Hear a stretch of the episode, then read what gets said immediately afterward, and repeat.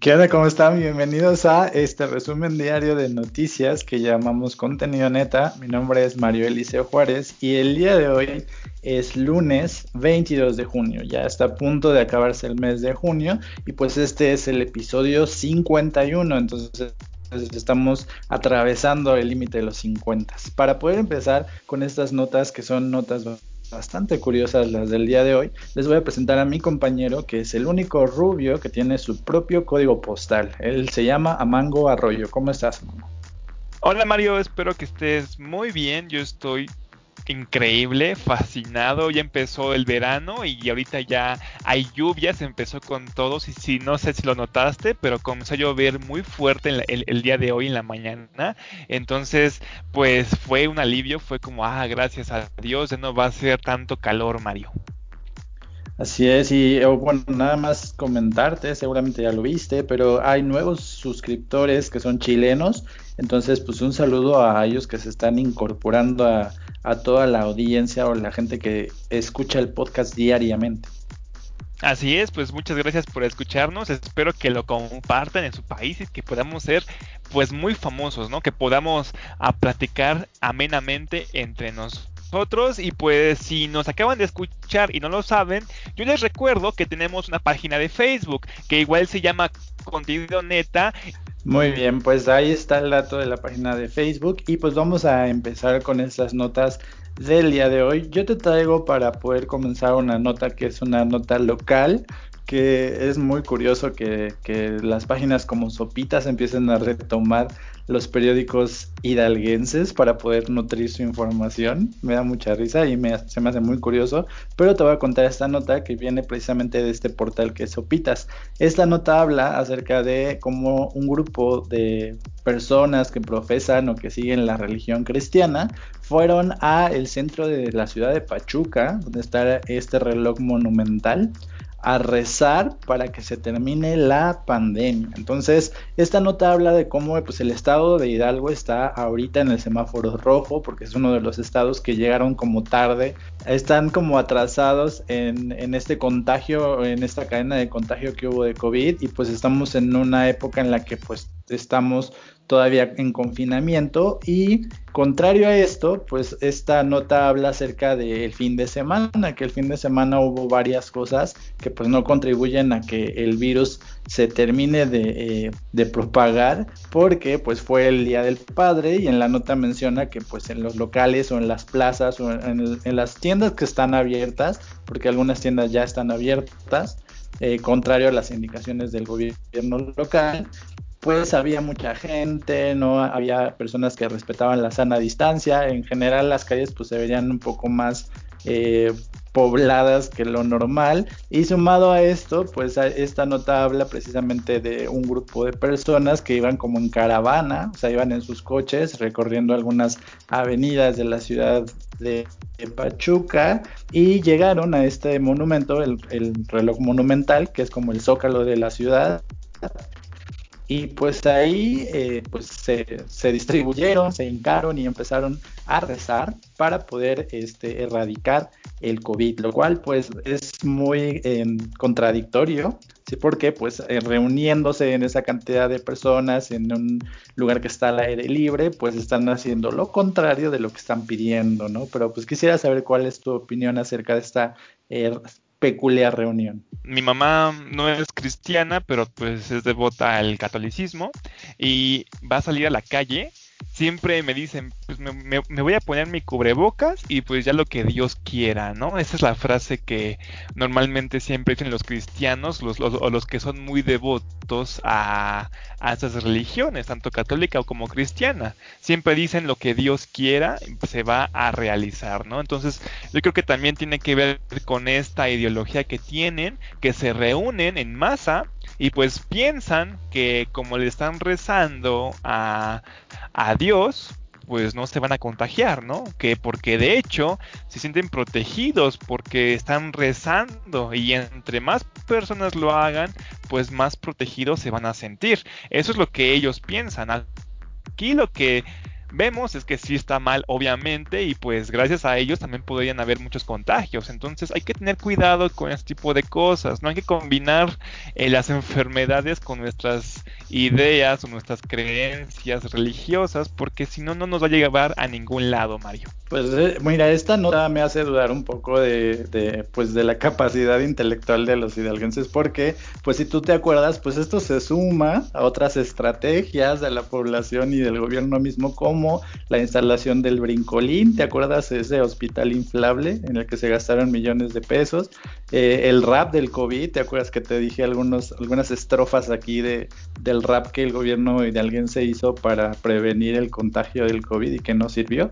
Y también ahora la nueva que no te he contado son las llamadas telefónicas que hace el gobernador pidiéndote que te quedes en casa, pero pues estas llamadas ya están llegando a un nivel de acoso porque estas llamadas llegan al teléfono de casa pues más o menos cuatro veces al día y entonces cuando tú piensas que es algo urgente, pues contestas y el gobernador te dice, te habla tu amigo Omar Fayad y tú así de what?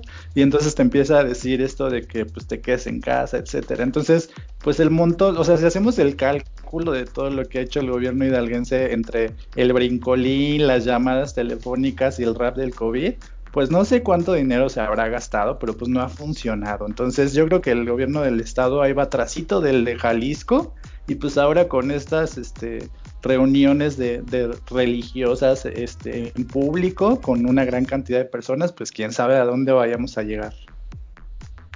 Pues sí, ahora sí que mm, siempre nos hemos visto mal, ¿no? Estos estados, tanto Hidalgo como el Estado de México, por algo es que seguimos gobernados por el PRI, ¿no? Porque caemos por cualquier cosita, por cualquier este, campaña que estén realizando, ¿no? Este, ahí te das cuenta realmente cómo estamos todavía actualmente y pues nada más invitar a la gente que pues no importa si el gobernador te está acosando, ¿no? Como el de Hidalgo que te esté llamando a cada rato, pues nada más hágasle caso, ¿no? Porque imagínate, nos burlamos, pero pues no es posible que el gobernador tenga que estarles marcando, bueno, obviamente él, ¿no? Pero un mensaje de voz, a lo mejor grabado de él, tengan que estarles marcando, diciéndoles, no salgan, no salgan, y parece que dijo lo contrario, ¿no? Porque justamente cuando pasó esta campaña, comenzaron a salir religiosos, a las calles, ¿no? Esto está muy extraño y muy explosivo en la mente, Mario.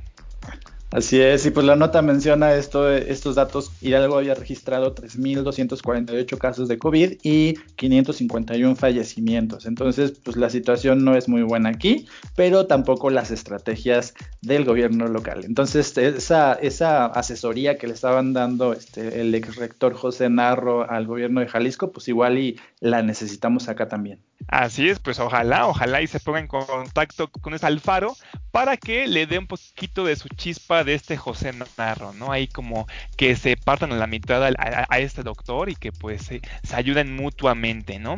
Pero pues bueno, Mario, yo voy a pasar a la siguiente nota que tiene que ver con este reportero que se llama Loret de Mola. ¿Tú lo ubicas, Mario? Sí, lo, lo, conozco muy bien y sé de, bueno, de sus últimos berrinches y de su cambio de empresa y todo esto, ¿no? Sí, así es. Bueno, recordemos que a este Loret de Mola pues tuvo un gran apogeo en los, en los sexenios pasados. De hecho, cuando López Obrador eh, tomó eh, la presidencia o desde el momento en que anunciaron que era ganador, pues Loret de Mola luego luego fue de los primeros en mostrarse en contra, ¿no? De hecho, aún me acuerdo todavía bastante. Se le acusan de bastantes montajes, eso no lo voy a mencionar, pero mi nota viene de la jornada y dice lo siguiente, dice, John Ackerman procederá legalmente contra Loret de Mola. John Ackerman es un investigador, es politólogo y actualmente, no sé si lo sepas Mario, actualmente pertenece al comité técnico del Instituto Nacional Electoral. De hecho, este año, ahí por el por febrero, finales de febrero, marzo, fue cuando se comenzó a integrar a este comité técnico del INE. Entonces, esta persona actualmente está ahí y pues está diciéndole o está advirtiendo a Loret de Mola que va a proceder legalmente contra él. ¿Y esto por qué lo hizo? Bueno, te voy a explicar por qué. Dice que aquí la nota menciona que por considerar que en el reportaje del periodista Carlos Loret de Mola, difundido en el sitio Latinos, que Latinos es un nuevo programa que está desarrollando Loret de Mola, pero ahora allá en Estados Unidos, para la gente latinoamericana o la gente, bueno, más bien la gente mexicana que vive allá en Estados Unidos, pues... se dice o este afirma este Ackerman que se incurrió en calumniar a su esposa y actual secretaria de la Función Pública, Irma Erendira Sandoval. El investigador universitario John Ackerman procederá legalmente en contra del, del exconductor, pues afirma que nada más lo calumnió y que divulgó datos falsos y confidenciales que eh, mostrando cómo eran este, las propiedades que tenía según este Ackerman. Y te voy a leer un poquito acerca de esto. En un documento denominado Las mentiras de Loret, Ackerman quien califica a Loret de mitómano profesional, señala que el comunicador eligió a su esposa como parte de los ataques a la figura de la cuarta transformación. Al detallar las inconsistencias que se, desprenden, que se desprenden del reportaje en cuestión, difundido el jueves pasado en Latinus, Ackerman señaló lo siguiente, o esta fue una de sus declaraciones en este documento. Dice, aquí nadie le descubrió nada a nadie. La declaración de la Secretaría de la Función Pública se encuentra en regla y reporta todos y cada uno de nuestros bienes con absoluta precisión. La nota de Loret presenta estos datos de manera engañosa, transformando mágicamente departamentos y un terreno en casas recurre a imágenes que no corresponden en absoluto con la realidad y ofrece interpretaciones fantasiosas sobre el origen de los bienes, pero no aporta ningún dato adicional más allá de lo ya declarado por la secretaría.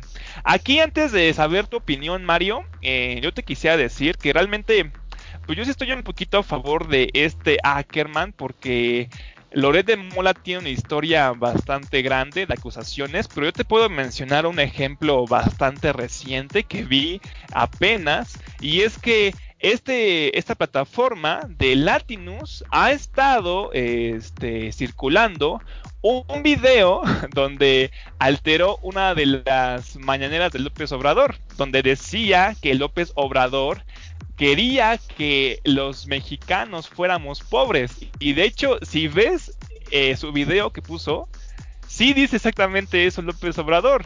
Pero si ves la mañanera, la original, no dice, eh, no, no dice nada lo que dijo en la mañanera de Latinos, ¿no? De su plataforma. Entonces, ese es un ejemplo de que, pues, realmente... Mm, no es un periodista que ha dicho muchas verdades últimamente. O no sé tú cómo lo veas, Mario. Eh, pues sí, realmente me se me hace muy extraño que estés, que estés apoyando a, este funcionario del INE, pero pues supongo que sigues la lógica de los enemigos de mis, de mis amigos son mis enemigos.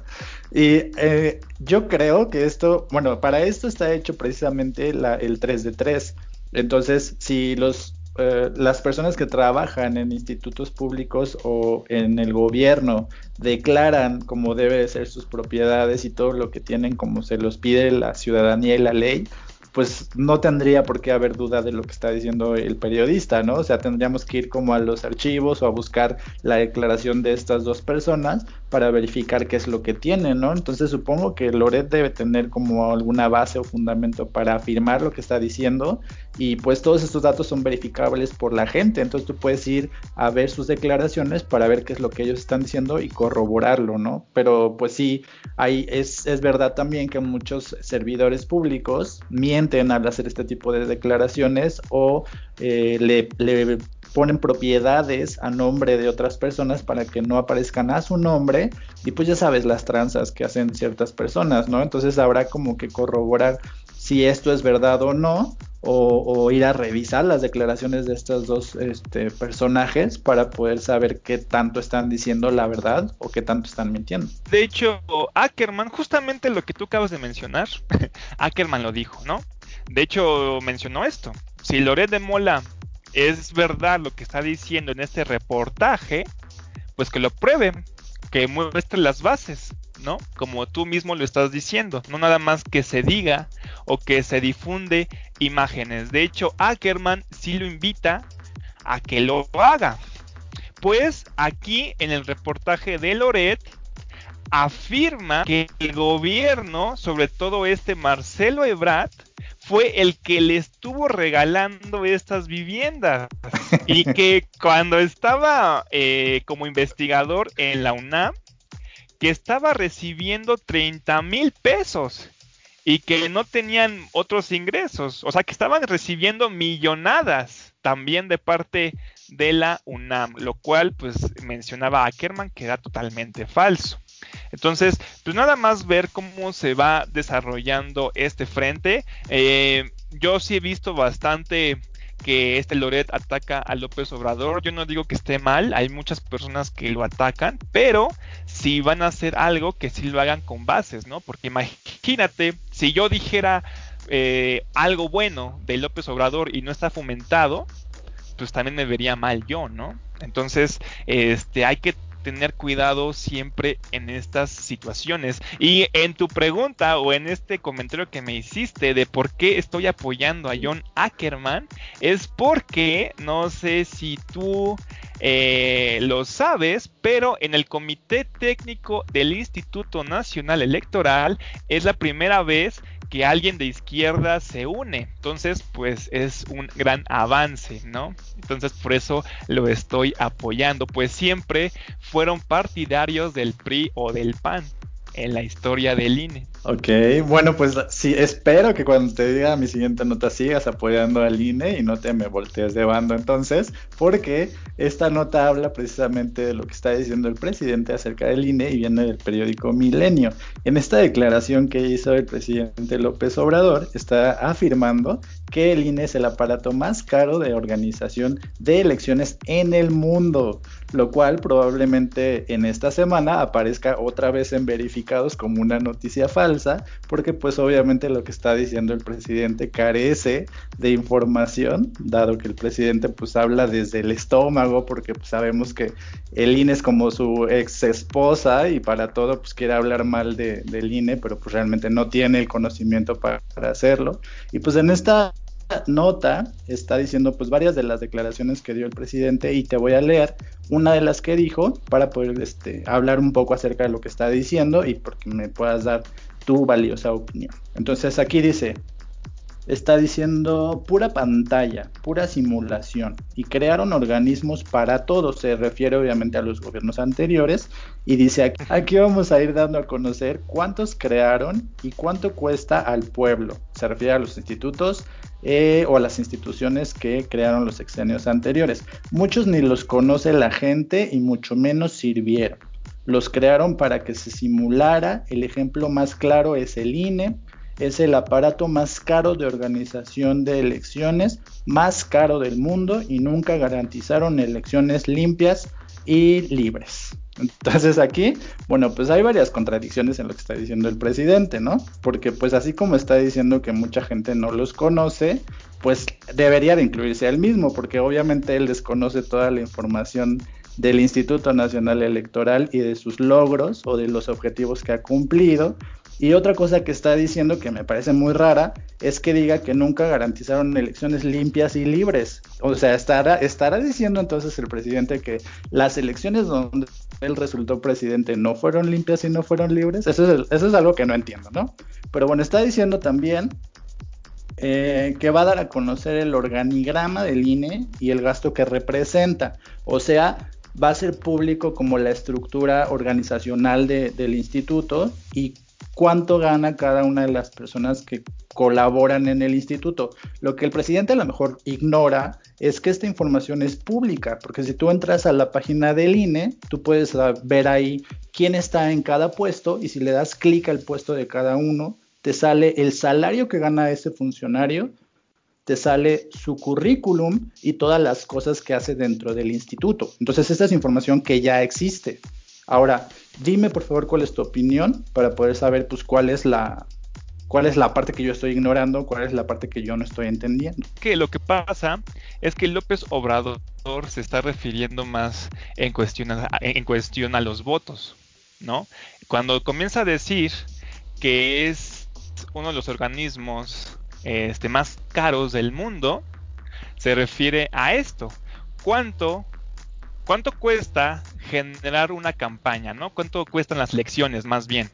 Por ejemplo, yo puedo comparar las elecciones que hubo del 2018 con las que hubo en Estados Unidos. Y por ejemplo, ponte a pensar, en México hay un costo por elecciones, pero esto se equivale también al número de votantes que hay.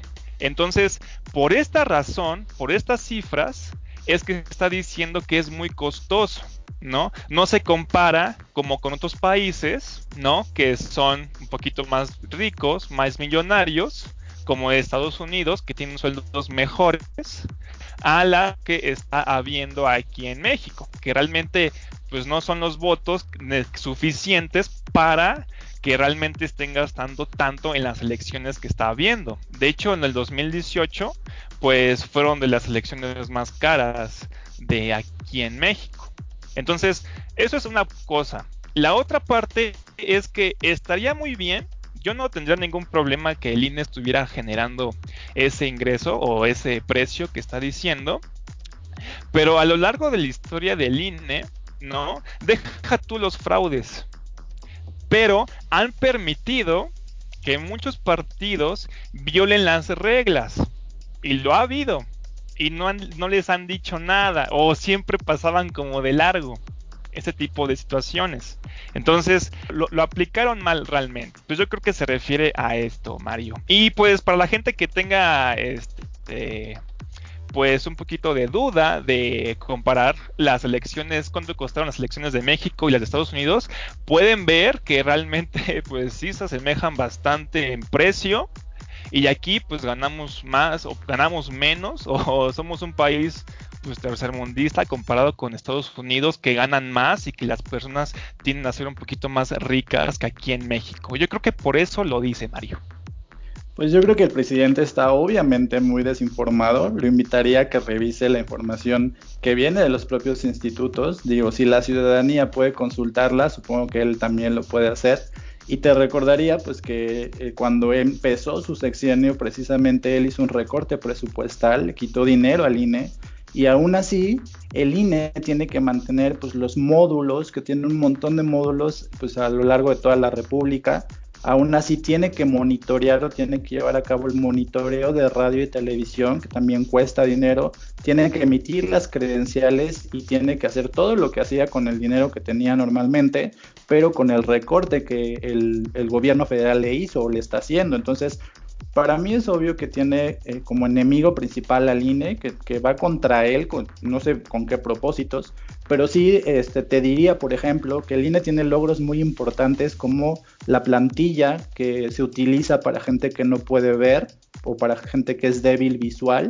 Todas las casillas tienen una plantilla en braille en la que pueden meter su boleta para poder este, emitir su voto de manera secreta leyendo el idioma braille tiene también estas este, estrategias para incluir a ciertos ciudadanos como eh, la, reforma que hizo para poder modificar el nombre de personas transexuales. O sea, tiene algunas cosas que hablan muy bien del INE como institución al servicio de la ciudadanía e incluso hay institutos electorales de otros países que han venido al INE para poder aconsejarse o tomar alguna capacitación de cómo llevar a cabo elecciones, pero obviamente esto el presidente lo ignora o no lo quiere ver y pues no sé cuál sea su objetivo, pero sí en las declaraciones que está dando hay muchas cosas que son ilógicas y que tú puedes comprobar como ciudadano, como lo que te estoy diciendo. O sea, él habla de hacer público cuánto gana cada uno y eso ya es público. Entonces, ¿cómo eso no lo puede saber él? Pues no lo sé. Entonces, más bien aquí, este, pues es una más de las declaraciones que, que da, yo creo que con un desconocimiento muy obvio de lo que está diciendo. Y pues los invitaría a que vayan a la página del INE para que puedan corroborar que esta información ya está ahí, que es pública. Ustedes pueden consultarlo sin necesidad de que el presidente se los tenga que decir. Sí, pues así es. Vamos a ver realmente cómo cuando presente estos datos López Obrador, eh, vamos a ver realmente si hay una diferencia a los datos que ha, presentado el INE, porque yo también tengo entendido que es público. ¿No? Entonces hay que ver si corresponde una diferencia y qué va a pasar todo esto. Lo que sí, Mario, es que lo que tú estás mencionando sí son buenas este, cosas que ha hecho el INE, varios méritos que se le pueden dar, pero siento yo más, es que mira, es que realmente tú ves a los trabajadores del INE, a los empleados del INE, y son honestos, ¿no? Yo conozco muchas personas, aparte de ti, que sí son bastante honestos, ¿no? Que hacen su trabajo bien, lo hacen muy bien. Pero el problema con el INE, ¿no? Siempre han sido los altos mandos del INE, los delegados, que están más arriba los que permitieron todo lo que pasó, lo de las compras de votos, ¿no?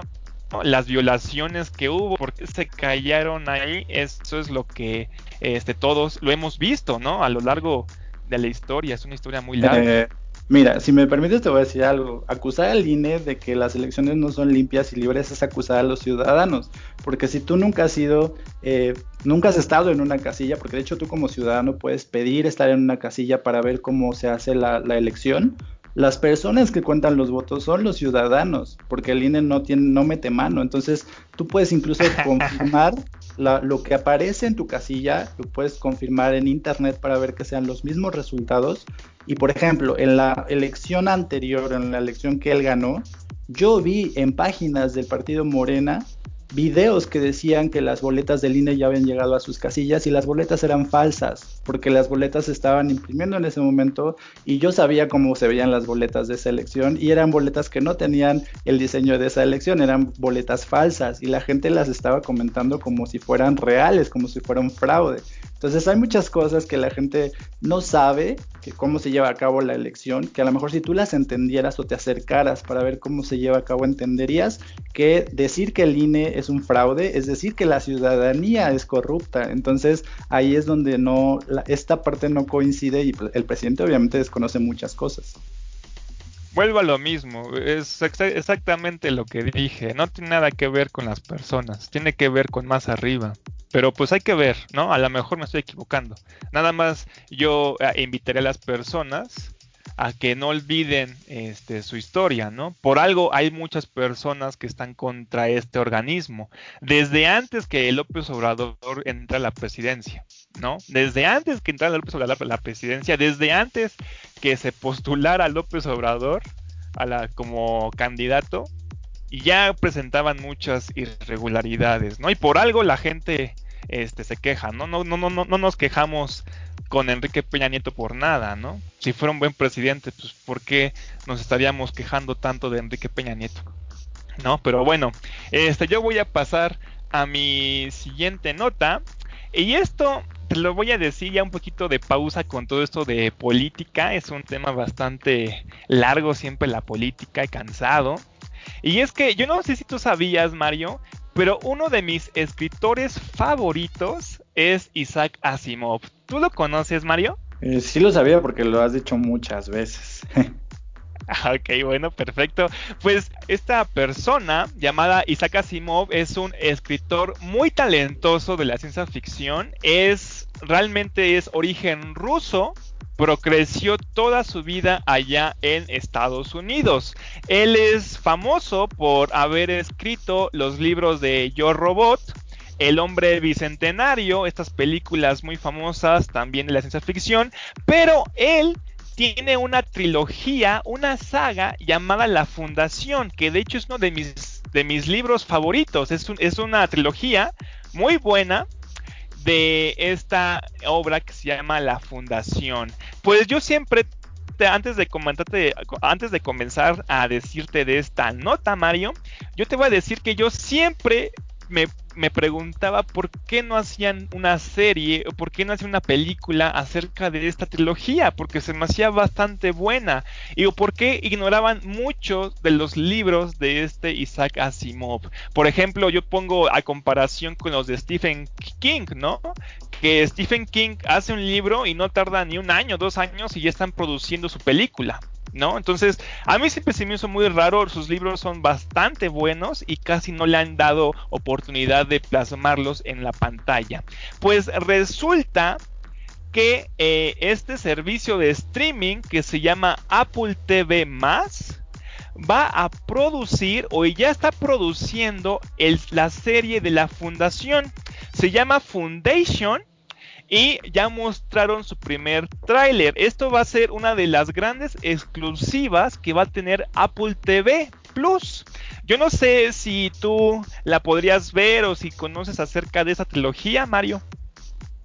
Ah, yo tengo Apple, Apple TV y es horrible porque tiene seis cosas, entonces de las seis cosas que tiene, dos son buenas y las demás son muy raras. Entonces, si la van a incluir, pues es una buena noticia porque, o sea, realmente si ustedes están pensando en contratar Apple TV, no lo hagan, es horrible, es lo más feo que he visto en mi vida. Así es, yo jamás he visto Apple TV, ya la verdad. Yo, la única plataforma en streaming que tengo es Netflix y Amazon por mi papá, no crean que es porque soy rico. Pero Apple TV no lo he visto, pero me llamó mucho la atención esto que iban a, meter la serie de la fundación. Y pues seguramente está medio chafona la plataforma streaming, pero hay que ver cómo es la serie. Ya pueden encontrar el tráiler, el primer tráiler de esta serie. Se ve bastante interesante, ojalá no lo arruinen, no este, vayan a hacer algo que no debería pasar, como en algunas series, algunas películas que han hecho actualmente eh, basándose de historias pasadas. Ojalá y no ocurra esto. Pero te voy a decir que este Skydance Televisión fue quien obtuvo los derechos de la saga Fundación por parte de los hijos de Asimov. Y en la pelea estaban Sony, Warner, Fox y hasta HBO. Estas cuatro empresas querían conseguir este, los derechos de esta trilogía para poder llevarla a la pantalla chica, ¿no? Hacer la serie. Pero fue Apple quien finalmente consiguió cerrar la negociación en la que tiene todo para convertirse en un gran acontecimiento. Pues resulta, tú no sé si sabes, pero hasta el mismo George Lucas, el creador de Star Wars, se basó muchas de las ideas que puso en Star Wars fueron agarradas de esta saga de la fundación. Para los que no conozcan de qué trata o de qué va la fundación, los invito a leerlo, pero va más o menos de cómo vamos avanzando la humanidad conforme respecto al tiempo. Aquí en esta historia relatan de una persona que se dedica a la psicohistoria. Esta es una rama de la ciencia que predice lo que va a pasar en el futuro. Entonces, esta persona les menciona a, a los altos ejecutivos o los que están a cargo de un planeta que se acerca una, una época de barbarie en la que nos vamos a olvidar completamente de todo lo que aprendimos, que va a ser una especie de nuevo oscurantismo. Entonces, en la historia del libro, para poder evitar que esto pase, este, este personaje que les dice que esto va a pasar, crea algo que se llama la fundación, donde se supone van a ir guardando eh, la historia, van guardando el conocimiento de la humanidad para que no se vaya perdiendo con el tiempo. Y tú vas viendo cómo va pasando el tiempo y cómo la gente efectivamente va entrando a este nuevo oscurantismo. Está muy interesante la historia, ojalá la puedan ver tiene bastantes personas medio famosas, yo no las conozco, pero el que está a cargo de crear el, guion, pues es, es una persona llamada David Goyer, que fue el guionista de Batman, de Dark Knight y Batman Begins. Y también está él, esta persona llamada George Friedman, creador de la serie de televisión Terminator de Sarah Connor Chronicles y guionista de War of the Worlds de Stephen Spielberg. Yo la verdad mm, no me gustan mucho sus trabajos de guionista, pero ojalá y no arruinen esta increíble saga, Mario. Pero de las opciones que, que decías que tenían este para poder producirla, creo que ganó la peor. Entonces, no, no quiero que te pase lo mismo que me pasó a mí con Cazadores de Sombras, pero no sé, ¿eh? o sea, tengo mi, o sea, finalmente es dinero de Apple, pero no, no confío mucho en, en, lo que tiene Apple actualmente en su plataforma. Entonces, prepárate para llorar este y dormirte todo, todo triste de lo que hicieron con tu libro favorito. Seguramente si va a pasar lo que tú mencionas, Mario. Seguramente se va a llorar. No tengo muchas expectativas, pero ojalá y me equivoque. ¿Por qué? Porque no conozco muchas cosas que hayan hecho Apple de forma televisiva, ¿no? Entonces, pues la verdad está en duda. Y pues nada más para acabar con esta nota, decirles que la serie se estrenaría en 2021, Mario.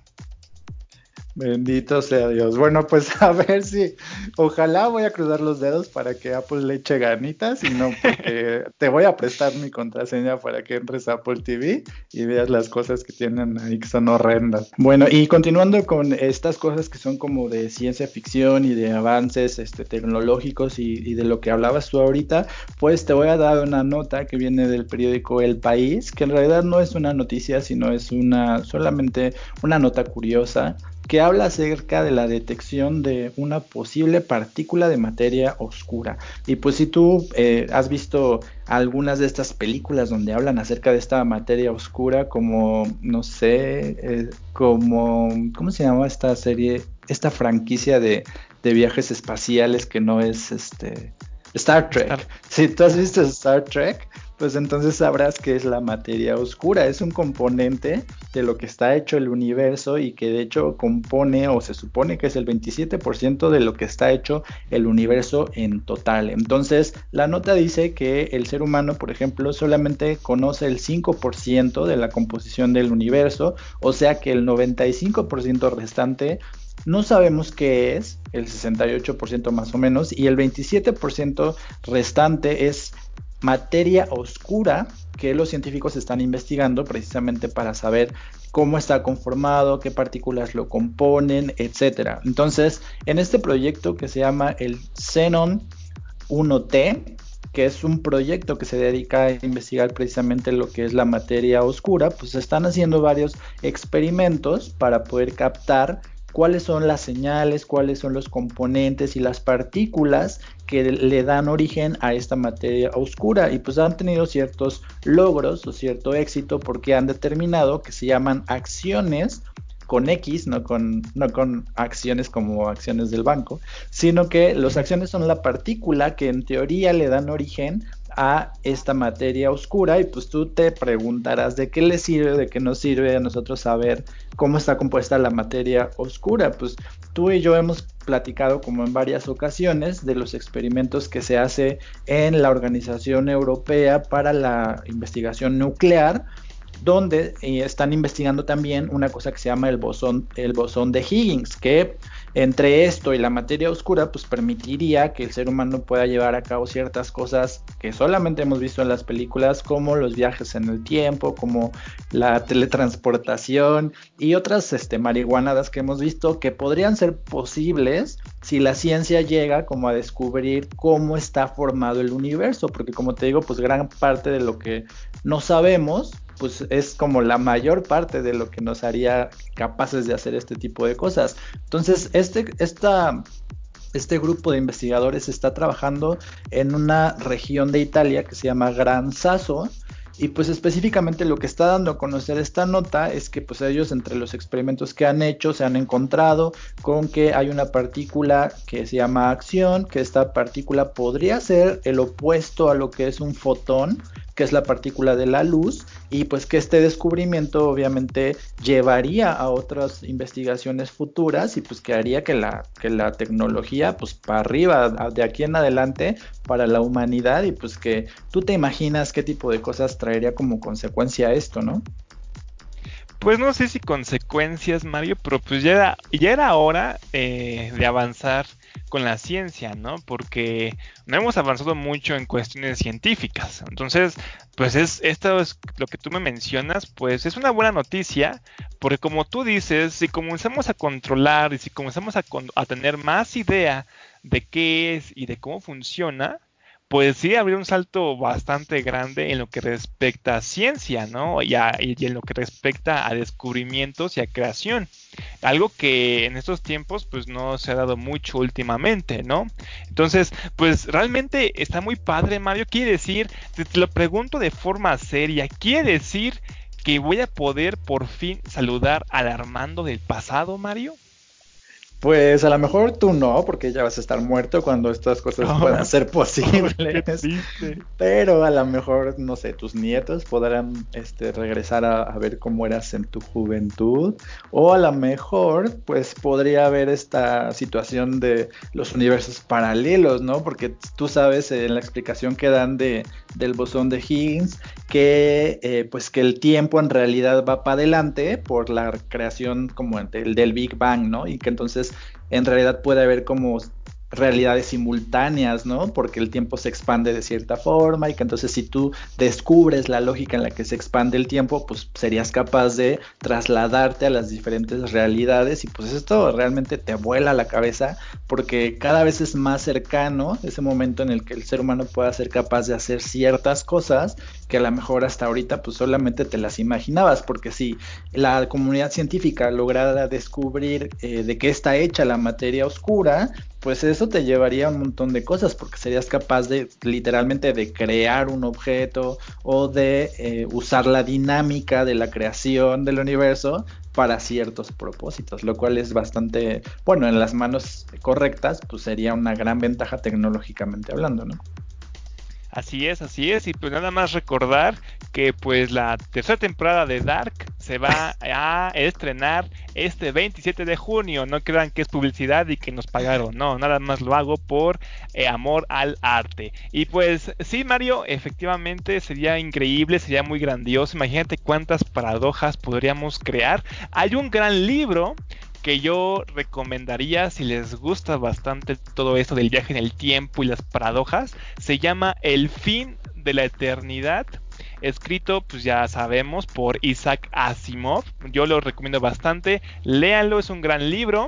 Y pues hay que ver lo que nos depara el futuro. Yo desgraciadamente, como dice Mario, ya estaré muerto. Luego es lo que me da envidia, porque seguramente los, las personas del futuro van a poder vivir más, van a encontrar las formas de poder subsistir más tiempo, poder parar más la vejez, ¿no? Entonces, pues es algo que a nosotros, desgraciadamente, tal vez no nos toque ver, Mario.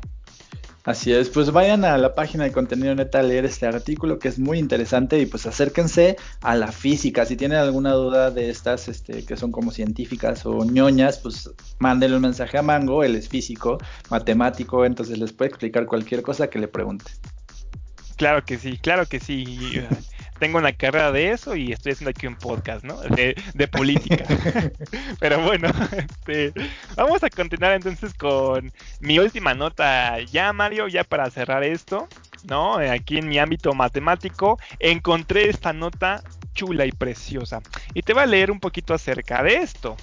Oh, no, ya, ya, lo perdí, ni modo. Bueno, resulta, Mario, que allá en, en el estado de Guanajuato, no sé si sabes, ahorita hay como una tensión muy fuerte y de hecho el gobernador de ese estado, llamado Diego Sinué Rodríguez Vallejo, salió a comunicar que no bajaremos la guardia. Y esta frase, ¿por qué lo dice? Pues resulta que en estos días se hizo un operativo, fíjate, eh, un, operativo los de la Guardia Nacional y en ese estado capturaron o este, detuvieron a familiares de un líder del cartel de Santa Rosa de Lima.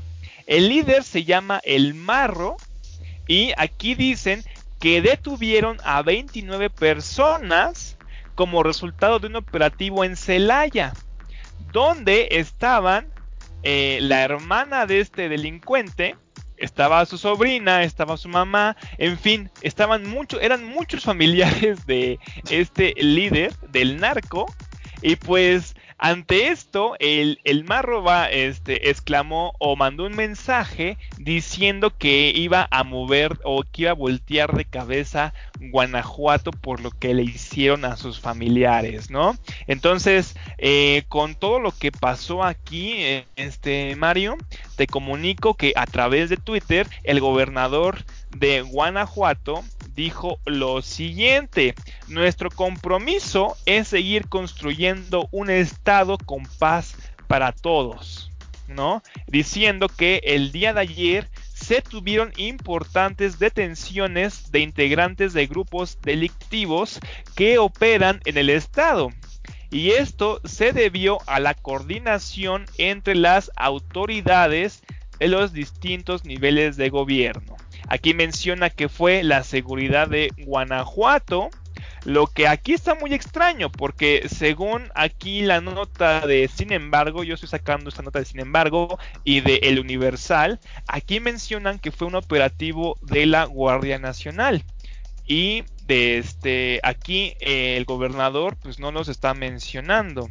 Este yo, yo tengo entendido también que pues también actuó la Fiscalía General del Estado o la seguridad del Estado, pero se me hace curioso que no lo mencionen. Y te voy a decir aquí algo, y es que con este hecho, ¿no?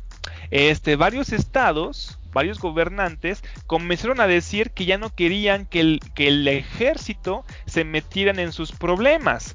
Uno de ellos fue el gobernador de Michoacán, quien dijo que la seguridad de Michoacán es, es plena, que realmente son capaces de poder hacer operativos como este y que no necesitan que haya una Guardia Nacional entrando, pues nada más menciona que causa tensión en los pobladores diciendo que pues la policía sí es apta y que pues nada más necesitaría más presupuesto para o más dinero para poder hacerla más fuerte. Algunas declaraciones han surgido de este tema, algunos gobernadores han presentado, aparte de este gobernador, pues esta coalición que hicieron los gobernadores del PAN, salieron a defender esta declaración que hizo el gobernador de Michoacán.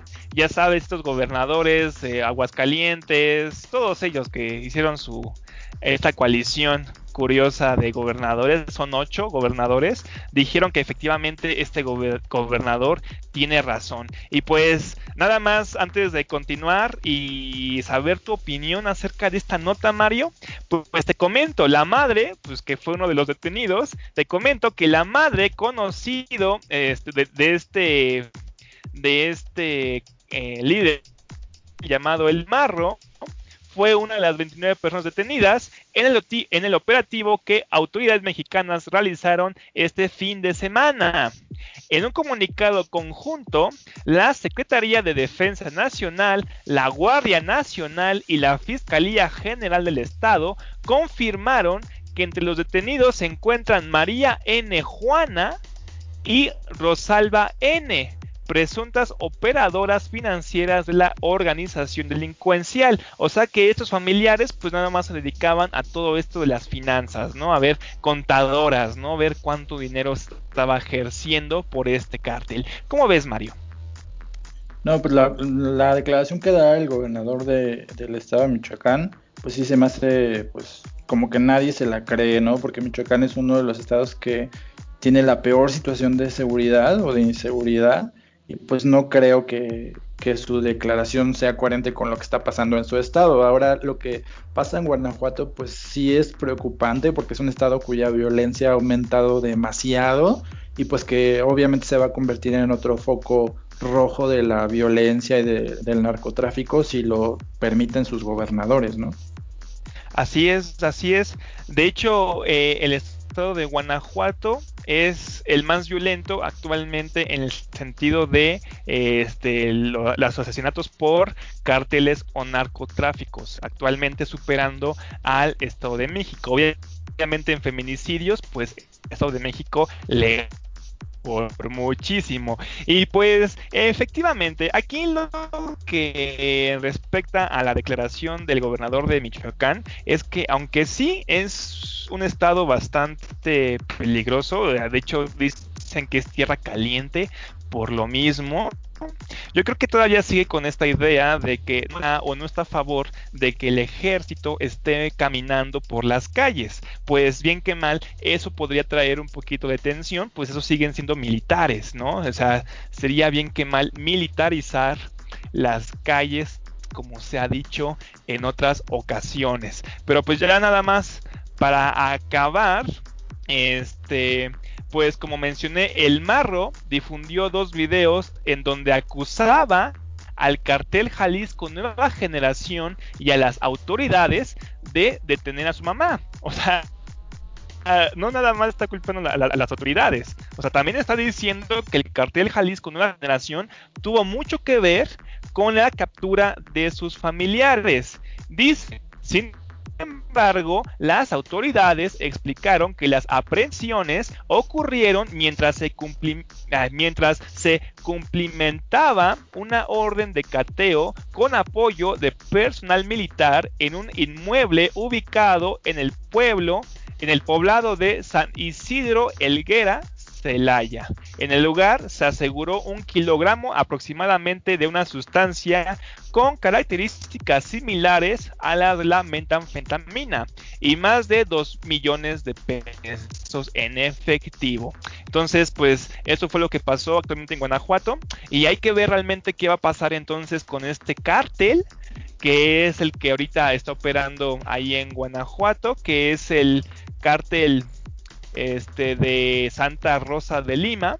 Entonces hay que ver si realmente va a cobrar venganza o no sé qué va a hacer Mario. Sí, pues si los gobernadores no quieren que el ejército o la Guardia Nacional se hagan cargo de la seguridad de sus estados o que no entren en sus estados, pues ellos deberían ser los encargados de asegurarle a la gente que no haya este tipo de situaciones o de violencia, ¿no? Entonces, pues haciendo su trabajo se evitarían que la Guardia Nacional entre en sus territorios. Pues no sé si quieras, este, pues mandar algún otro mensaje de amor y felicidad a la gente que te escucha.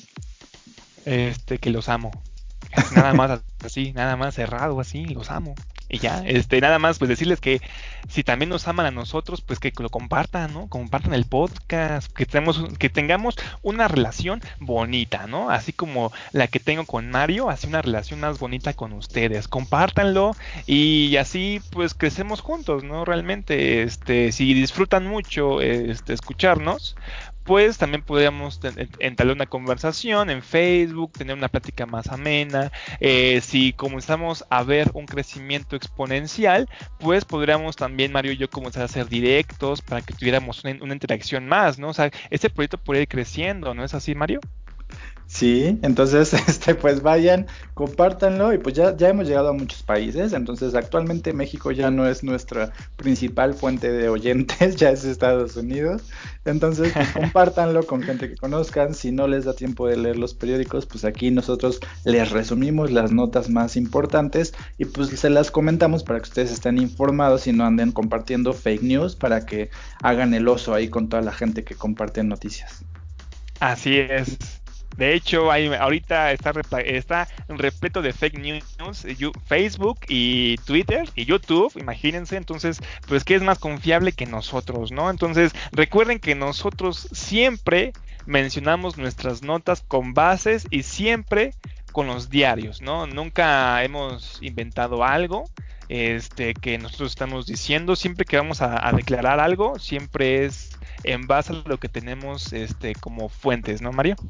Bueno, yo, yo sí he inventado algunas cosas, pero de ti. Pero pues bueno, esas no, no me preocupo porque bueno, vienen de mi imaginación. bueno, bueno, está bien. O sea, cuando lo que está respecto a las opiniones, las opiniones quedan, quedan fuera, ¿no? Cuando lo que respecta a las noticias, ahí sí es como 100% verídicas, ¿no? Sí, es cierto, es verdad. Y pues bueno, nada más te voy a dejar con un dato curioso. En todas las ciudades o municipios de Hidalgo hay una estatua de Miguel Hidalgo en la entrada. Entonces te voy a dejar para poder ir a rezar a esa estatua y que se acabe el COVID. Tú no sabes, a lo mejor esas personas cristianas le están rezando a Hidalgo, ¿eh? Tú no sabes, Mario. Tú no sabes realmente qué estén pasando ahí. Pero ojalá, ojalá, a mí me gustaría ver esas estatuas y ver qué imagen tiene Hidalgo en esas estatuas, ¿no? Ver cuál, qué, cómo, cómo es Hidalgo realmente. Pero bueno, Mario, cuídate mucho y nos vemos mañana. Hasta mañana, bye. Bye.